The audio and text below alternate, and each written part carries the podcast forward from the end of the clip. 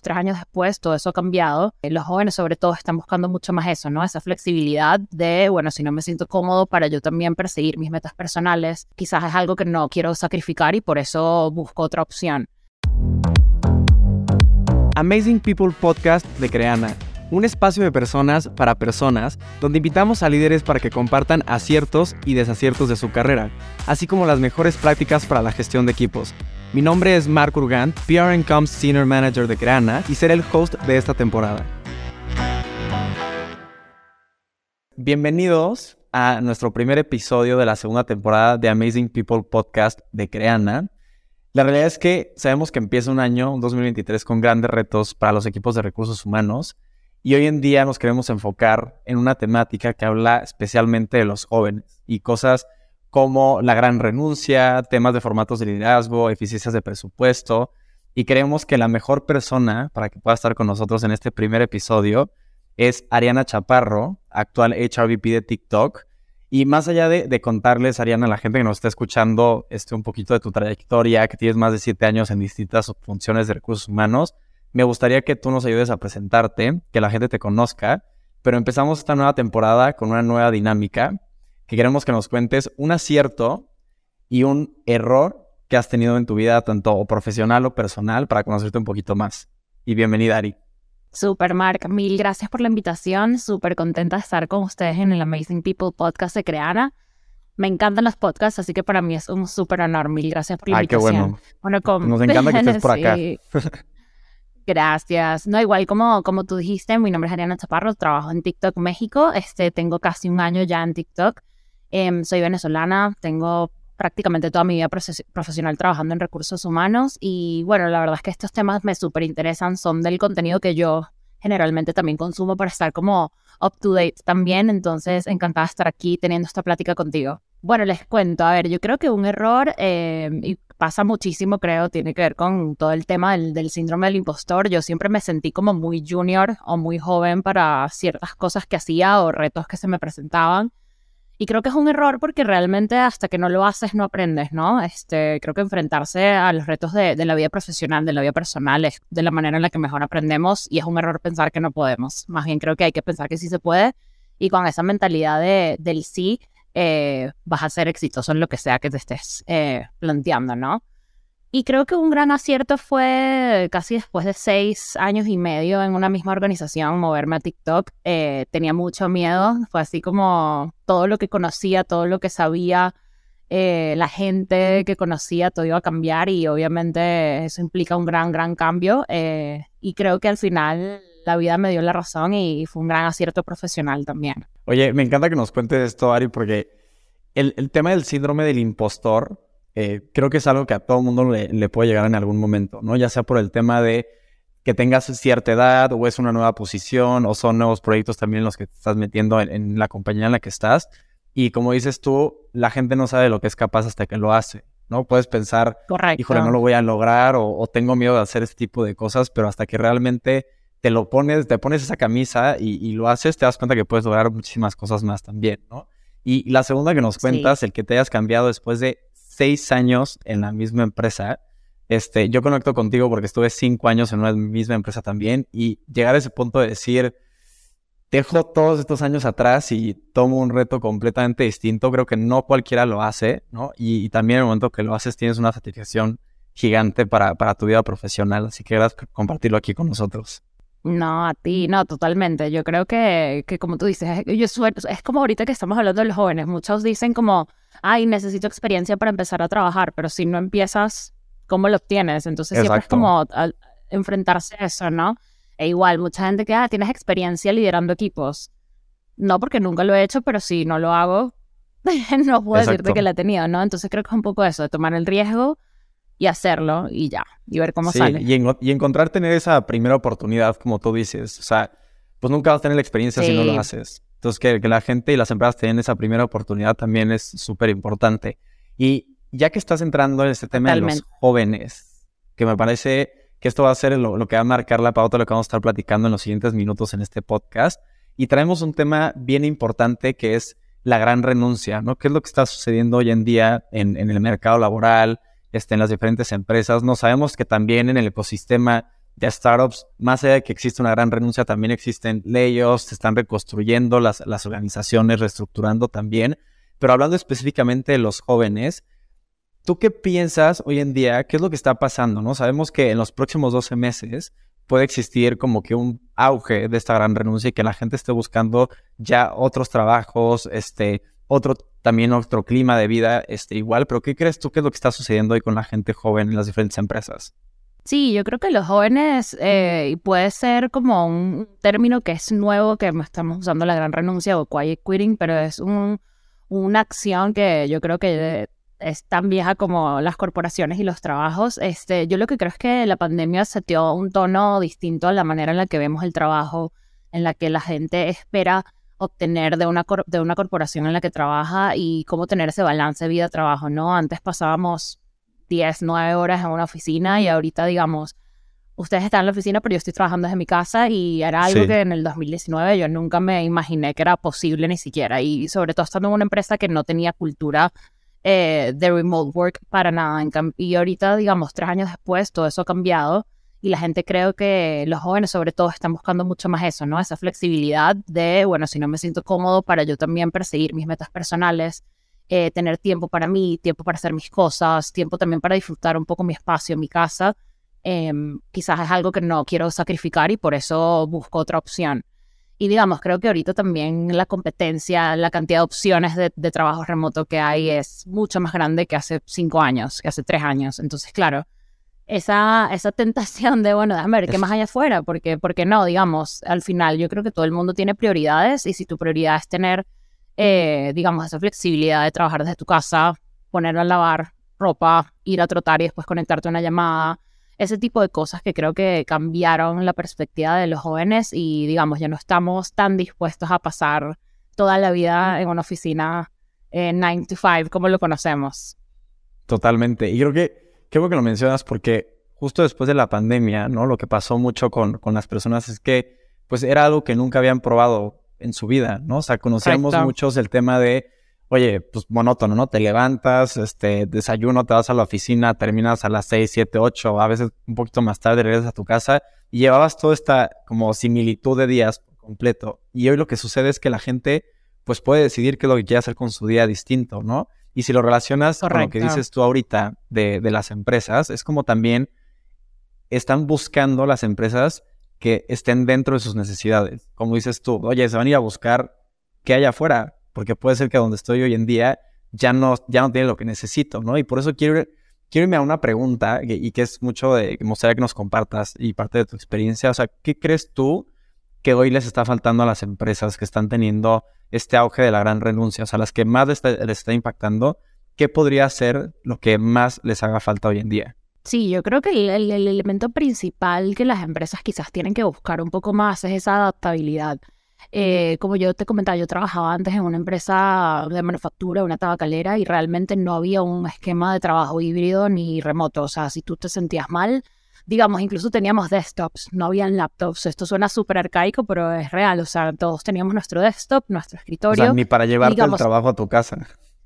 Correcto, ya a finales como de 2017 fue que nos empezaron a dar laptops a todo, porque bueno, la comodidad de tener tu propia máquina, llevártela a tu casa si tienes que terminar algo, obviamente es mucho más cómodo y práctico, tanto para nosotros como empleados como para la compañía.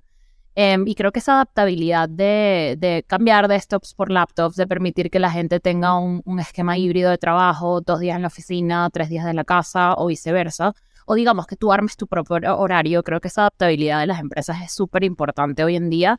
Em, y lo demás son elementos que yo creo que son importantes para que la gente se sienta satisfecha con su vida profesional y con lo que están, digamos, haciendo y, se sientan retados y desarrollados y valorados que es básicamente tener un buen engagement, un buen paquete de compensación, recursos para atender la salud mental, tener una gran experiencia de onboarding que por ahí dicen, y bueno, nosotros que somos profesionales de recursos humanos, que onboarding, eh, digamos, con muy buen onboarding, ahí tienes enganchado a la persona por su, digamos, vida eh, laboral en la compañía. Entonces, ese tipo de elementos creo que son, digamos, relevantes, pero definitivamente el principal es que las empresas tienen que adaptar al contexto de ahora.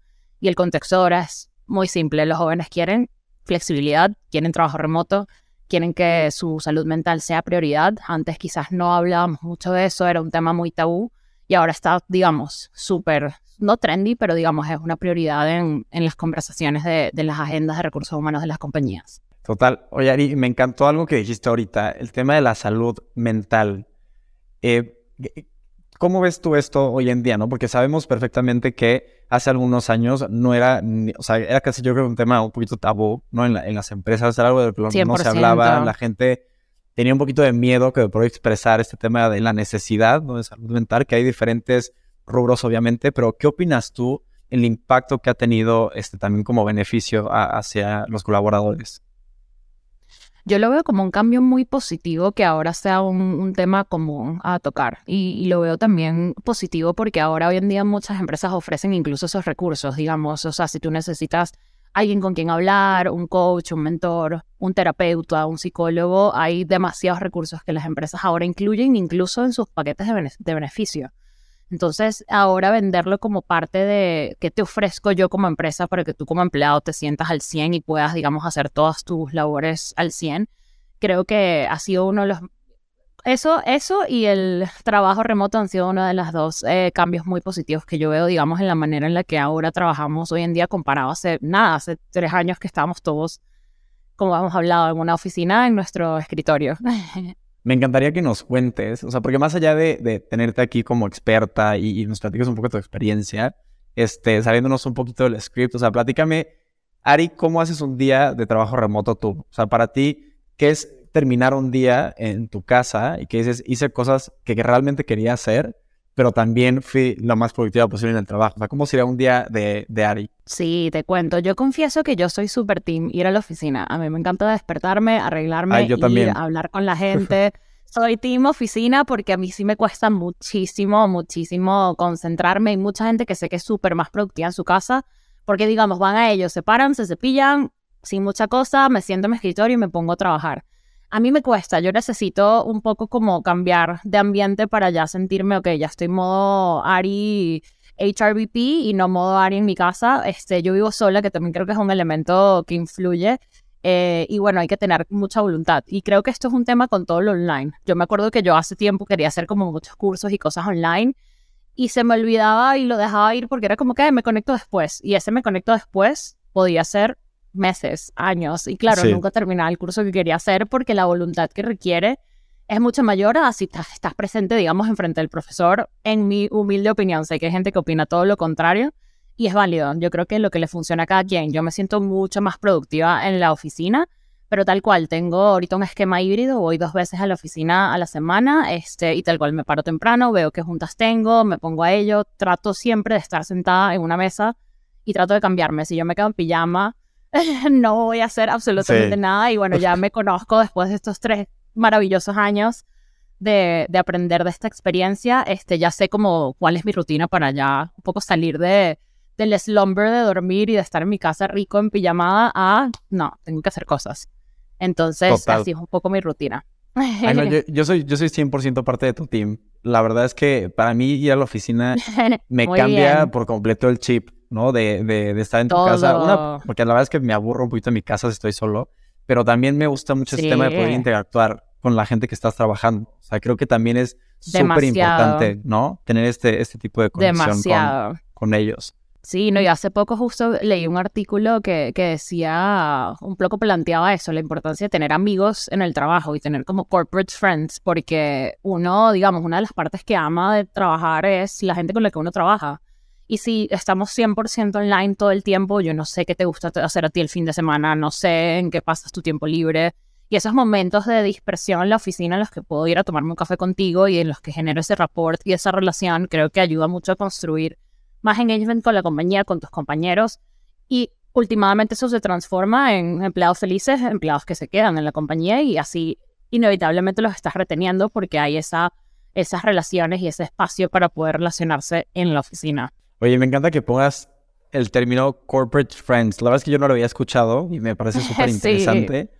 Pero yo amo los corporate friends. Sí, total. Y que es, y es creo que totalmente cierto. O sea, es más allá de, de que conectes un poquito con la gente, es un tema de retención bien importante. Lo dijiste tú, o sea, si no estás contenta con la gente que trabajas, pues difícilmente vas a estar contento en la, compañía, ¿no? Por más que te encante el producto, te encante la compañía per se, pues si la gente que está a tu alrededor, una, no la conoces, no interactúas, no sabes ni quiénes son, pues muy difícilmente vas a poder llegar a, esa conexión totalmente. Y Ari, ahorita estamos, no, nos platicas mucho de, lo, que has visto, ¿no? Este, estos últimos años, pero me gustaría también conocer un poco de lo que hace Ari hoy en su vida profesional desde la parte de TikTok, ¿no? O sea, cómo te has visto más innovadoras, en, más innovadora en estrategias de recursos humanos para realmente impactar en el cambio que, puedan tener ustedes en ya sea en clima laboral, en estructuras, en diferentes cosas. Y me gustaría que nos platiques un poquito de tu experiencia sobre esto. Sí, claro. De hecho, justamente nosotros en TikTok, eh, cuando yo empecé en mayo del año pasado, estábamos 100% remoto, un poco volviendo al tema de retención. Y yo recuerdo que yo estaba como, ok, yo soy la HR Business Partner, yo tengo que conocer a estas personas de alguna u otra manera. Y no había ningún esquema híbrido, simplemente estábamos todos online. Y era, digamos, difícil tener, digamos, todos los catch-ups los tenía agendados semanalmente, bisemanalmente, y eso ha ayudado un poco como a generar ese tipo de relaciones.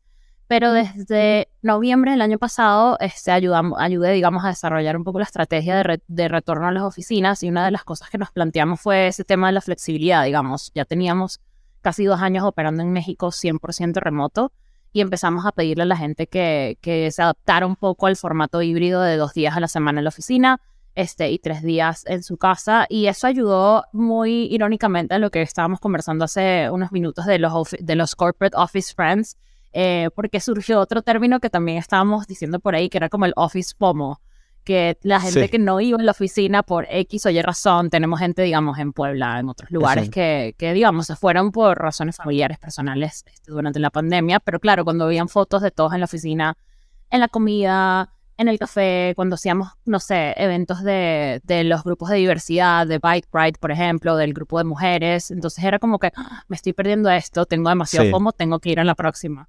Entonces esas estrategias eh, que son sencillas, este, pero ayudan muchísimo un poco a eso, a la retención y a que la gente se sienta mucho más enganchada. Nosotros tenemos también, y esto es muy común, encuestas de, de engagement que miden el NPE, NPS. Este, tenemos también focus groups, tenemos muchos grupos de diversidad que son como grupillos en los que las personas se conectan, hacen planes y todas estas eh, estrategias y como iniciativas vienen de HR eh, cosas que no estaban como planteadas mucho en TikTok global, pero hemos hecho cositas aquí en México muy padres que, que yo creo que la gente se siente muy contenta y como parte de algo más grande, ¿no? Y no solo estás, digamos, en tu casa conectado desde tu laptop, sino me siento parte de, que es súper importante. Oye, Ari, y siendo, siendo parte de una, o sea, una compañía como TikTok, o sea, global, y que supongo claramente tienen oficinas por todos lados, tú ahorita lo que platicas, esta estrategia de recursos humanos y toda la parte de innovación, y como ajustar el clima laboral, como estás contando con el tema de oficinas y todo este rollo, se rigen por, por, por, tal como por una estrategia global o tú misma aquí en México tienes mucha apertura para poder establecer realmente las necesidades de, del mercado que tienes acá? Sí, sí hay una estrategia global, pero bueno, los HRVP, digamos que hay HRVPs locales o regionales que vemos, en mi caso yo veo México y Brasil, que es como la TAM, Em, nosotros, digamos, tenemos mucha más apertura para, para hacer un poco eh, y tomar iniciativas que se adapten un poco más al mercado y a la manera de trabajar de cada mercado. Como nosotros estamos organizados aquí en México es distinto un poco como estamos organizados en Brasil, a Estados Unidos y sí, tal cual. TikTok ahorita tiene oficinas prácticamente en todo el mundo, entonces, claro, hay una estrategia como global de, de, de people eh, y cada quien adapta esa estrategia global como a su realidad de mercado, eh, que creo que esa misma apertura y esa flexibilidad es muy importante para que sea como exitosa, ¿no? Porque lo que, no, lo que sirve en algunos lugares no necesariamente sirve en otros. Oye, Ari, y, o sea, me, me gusta esto que dices. una, primero, ¿hablas portugués? No, pero estoy aprendiendo. Ah, no falo todavía. pero me encantaría aprender. ¿Y tú? Sí, a mí, a mí también, no, no, no hablo nada de portugués, pero me encantaría, la verdad. ¿sí? Y se me hace o sea, es, un mercado enorme. O sea, tener México y Brasil son dos mercados impresionantes en, Latinoamérica. Sí. Y, me, digo, me, da mucho gusto también que, o sea, al final de cuentas, como que ustedes tengan esa apertura, porque obviamente una estrategia global creo que no es aplicable para todos los mercados y en cualquier contexto debe ser distinto para poder conectar con la gente y sus necesidades, ¿no? Creo que la gente en México es totalmente distinta como la gente en Brasil o como la gente en Estados Unidos también. Y eso te permite, como dices tú, poder generar este engagement con, con la gente.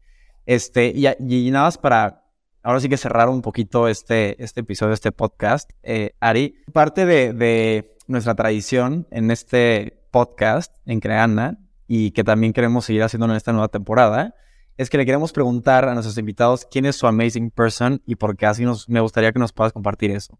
Wow, mi amazing person. No sé, tengo muchas, gracias a Dios tengo muchas amazing persons en mi vida, pero creo que mi amazing person principal es mi abuelo, es mi fuente de inspiración, admiración y motivación total, un señor súper eh, dedicado, admirable, familiar y creo que muchas cosas buenas he aprendido de él y la verdad es que ha sido como un gran ejemplo para mí en lo profesional y en lo personal, entonces él es mi amazing person.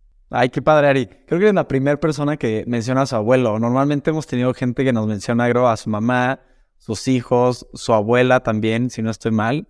Pero qué cool, qué padre que menciones a tu abuelo. Y gracias por compartirlo con nosotros. Mi mamá, mi abuela, mi hermana, todos son increíbles mis tías, pero mi abuelo creo que es como el pilar de la familia, ¿sabes? Entonces todo el mundo es así como, este señor, sí, gracias a Dios todavía lo tengo vivo, saludable, sano, echando broma, como decimos nosotros. Entonces, muy agradecida por tenerlo cerca también. Ay, buenísimo, Ari. Pues ojalá le compartas el, el episodio y, y te pueda escuchar también. Claro que sí.